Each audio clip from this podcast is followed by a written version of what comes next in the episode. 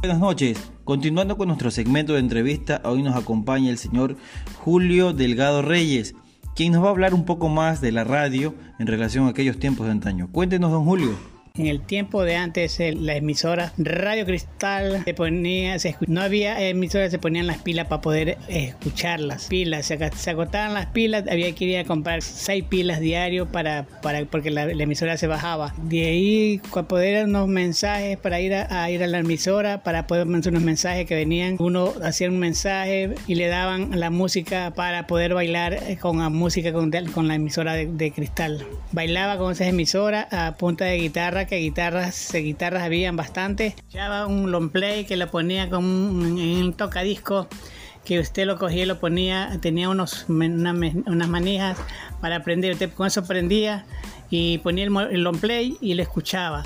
El long play eran seis músicas o una música se ponía un, disco pequeño de, dos canciones.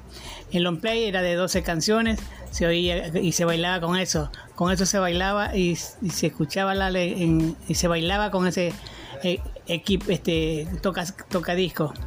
La, la, emisora era la Radio Cristal, Onda del Pacífico y Radio Carrusel.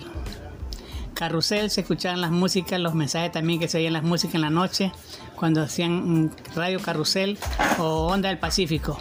Onda del Pacífico era una, emisora también que también usted hacía mensajes para mandar ahí, para poder escuchar la música.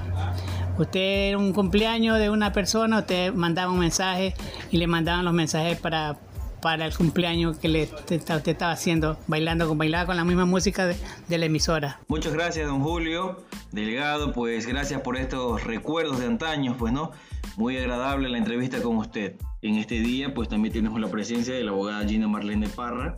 Vamos a interactuar también con la compañera en relación en lo que es la radio. La radio en la actualidad y también en lo que a su vez fue en épocas anteriores.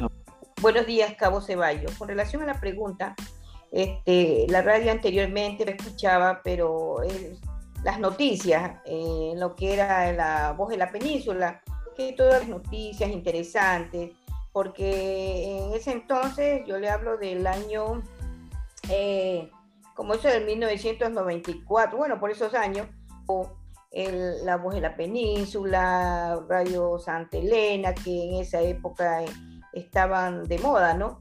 Porque eran muy pocos, no había el internet que es ahora, que ya realmente pues ahora ya es distinto, ¿no? Para el tiempo de antes impactaba, impactaba más.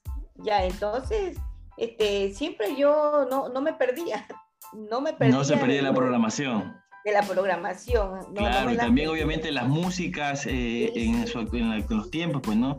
Aquellos tiempos en que a su vez la radio era todo en música. También todo, estaban toda clase de información daba música y la música. Los diciendo que tenía algún programa especial usted que escuchaba en la radio.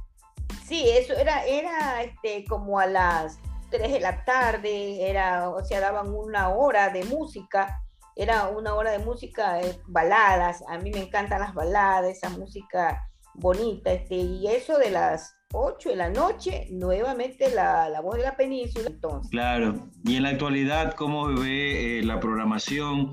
Tal vez usted que ya tiene más tiempo, obviamente, escuchar lo que es las radios. Ah, claro que sí, a esos eso, esa música legendaria, esa, esos cantantes que, que, ya pues ya, ya, no, ya no están en, estos, en, estos, en esta época ya, pero la música de antes es lindísima, para diferencia de ahora, que realmente pues era, era o sea, yo le encuentro, yo le encuentro más linda la música de antes que la de ahora, porque la de ahora es pura bulla y no como, no como la de antes. Eh, la verdad que es diferente, todo es diferente.